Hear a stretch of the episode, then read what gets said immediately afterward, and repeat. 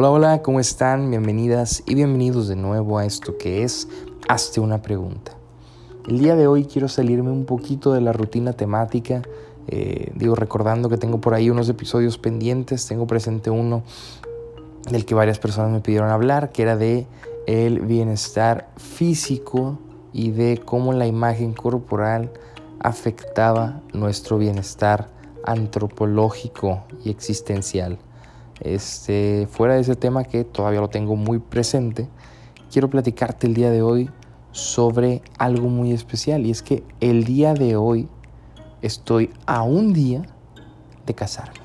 Esto quiere decir que mañana me caso y quiero hacer mucho énfasis en esta parte del mañana me caso, no importa cuándo escuches esto, porque creo que la experiencia del día antes de cualquier acontecimiento encierra siempre un misticismo de espera una, una especie de liminalidad, este concepto que fue creado para los espacios, ya sea físicos o existenciales, en los cuales nos encontramos en una especie de limbo, porque no estamos en donde tenemos que estar, pero tampoco estamos donde estuvimos, estamos en un trayecto, en un espacio que se siente como vacío, como un punto medio. Y es ahí donde me encuentro el día de hoy, en el día antes de la boda. Eh, no importa cuando escuches esto, quiero que te lo imagines así. Mañana me caso.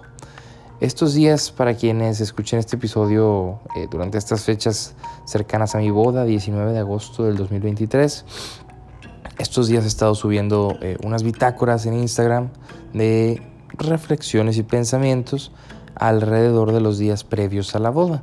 entonces por ahí también estaré compartiendo algo más el día de hoy. sobre, sobre todo alrededor de este tema de, del día previo a la boda. Pero a ti que me escuchas, y esto lo quería expresar y externar así, de viva voz, no tanto escrito, quiero compartirte que me siento sumamente confundido, sensible, emotivo, nervioso, estresado, emocionado, feliz.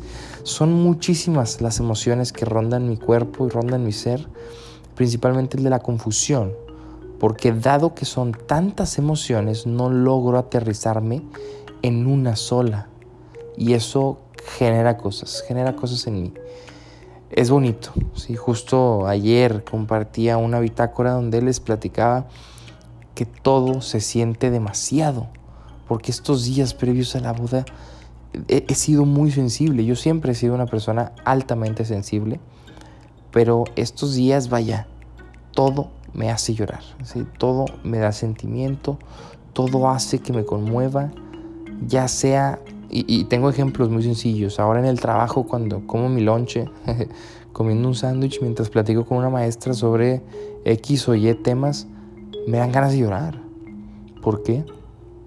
Porque me siento sumamente bendecido de estar vivo, sumamente agradecido de, de existir y de poder compartir, y sobre todo porque siento que también he buscado de manera medio inconsciente en estos días vincular a un nivel más profundo, vincular desde la trascendencia, desde no la escucha superficial, sino la escucha profunda, desde la escucha íntima, la escucha vulnerable. Entonces, todo me es hermoso y todo me es bello. Y, y es justo por eso que quiero hacer este episodio y que lo hago, porque siempre los momentos más bellos de la vida, los momentos más hermosos, los momentos donde la estética, donde la belleza están literalmente a flor de piel, donde, donde se siente que nada podría ser más bello, todos esos momentos tienen algo en común.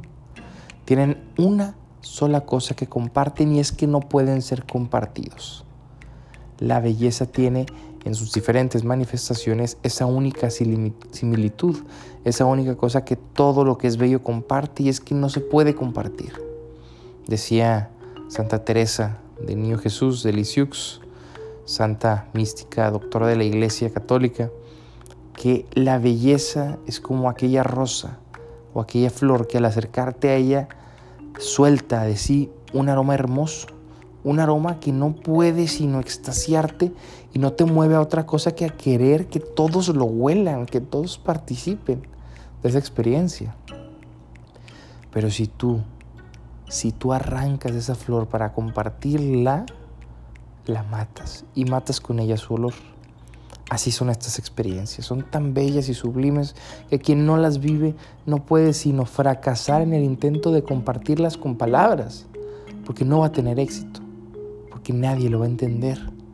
Y eso hace que la belleza sea única y que sea muchas veces un regalo de quienes la viven y tienen la gracia y la bendición de experimentarla en comunidad, en pareja. Yo, personalmente, estoy pensando que el día de mañana, a pesar de que tenemos muchos invitados, tanto para la, misa, la celebración religiosa, como para la fiesta, a pesar de eso yo estoy pensando en que será un momento bellísimo para Ale y para mí, para mi prometida, mañana esposa y para mí. Un momento que si bien mucha gente será testigo de, es un momento que solo ella y yo viviremos, un momento que por más que lo veamos en fotos, en videos, que por más que escriba y hable sobre él, es un momento que no puedo compartirle al otro, porque yo lo viví y porque Ale y yo tendremos la dicha de compartir eso, esa exclusividad, ese que parece casi un secreto de pareja, algo que por más que intentemos, nunca lograremos compartir. Y eso, eso me parece bellísimo. Estoy también sumamente nostálgico porque hoy es la última noche que puedo decir que comparto espacio físico con mi madre. Ya no estaré en la casa con ella. Ya mi casa será la casa de ella, la que anteriormente yo llamaba mi casa, es la casa de mi mamá y yo solo iría de visitante. Esta experiencia ella y yo ya la habíamos tenido cuando yo, más joven, me fui a vivir al seminario un tiempo, a estudiar para ser sacerdote. Pero era diferente porque era un proceso de formación. Y ahora me voy a casar. Esto ya es algo a lo que le tiramos a la eternidad. Esto es algo al que queremos compartir Ale y yo por el resto de nuestras vidas. Y es así que esta última noche donde podamos compartir en la familia nuclear es hermosa. Esta última noche es una última cena, una última noche de amor de agradecimiento y de recuerdos. Yo no tengo más que amor y agradecimiento para mi madre, quien desde su historia y su vida hizo lo mejor que pudo para cuidarme y criarme y déjame decirte que lo mejor que ella pudo hacer fue más que suficiente para crear un hombre independiente, un hombre que a duras penas y a día de hoy tropezando y todo, intenta ser no solo un adulto funcional y capaz, sino un hombre de bien, un hombre de valores, un hombre de escucha.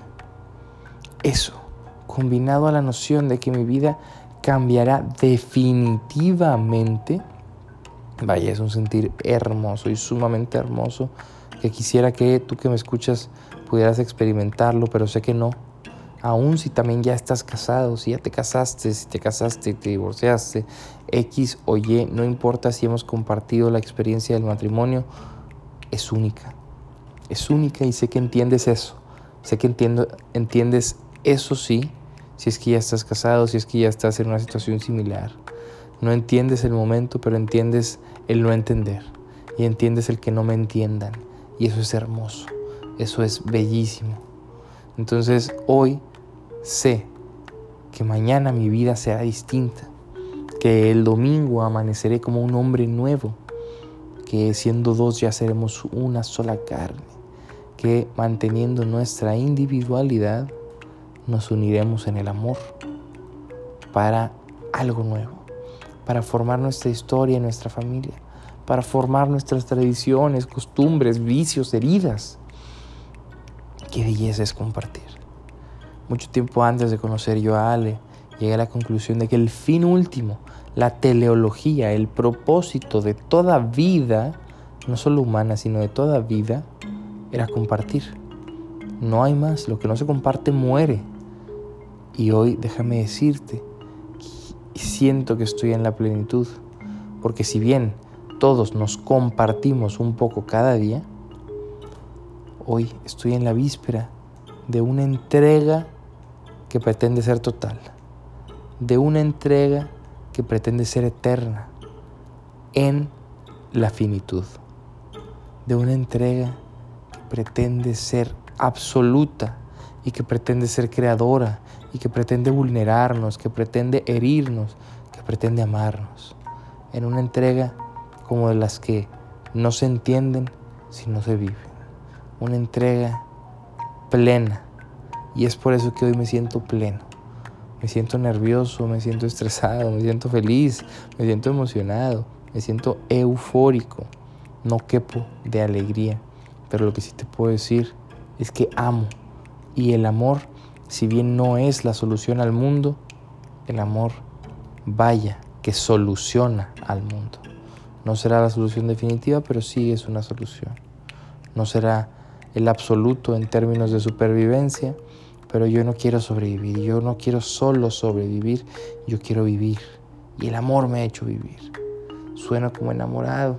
Si he despertado ya el sueño del amor. Ale también. Ya no nos vemos como perfectos, sino como imperfectamente amables. Esto significa que dentro de nuestra imperfección nos sabemos capaces de ser amados y ante todo fáciles de amar. Yo veo a Ale y no puedo pensar en otra cosa más que en amarla dentro de nuestras diferencias y con todo y ellas. Yo no creo que nos amemos a pesar de nuestras diferencias. Yo creo que nos amamos sobre todo por nuestras diferencias. Es un poco de lo que tengo en mente. Este es el día previo.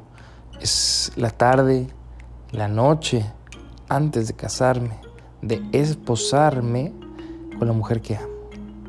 Quisiera que pudiera sentir lo que siento, pero eso hace que quiera invitarte solo a sentir, a vivir y a experimentar esos, esos momentos, esas emociones únicas que no puedes compartirle a nadie, porque eso, mi estimada, mi estimado, es lo que hace que la vida sea bella.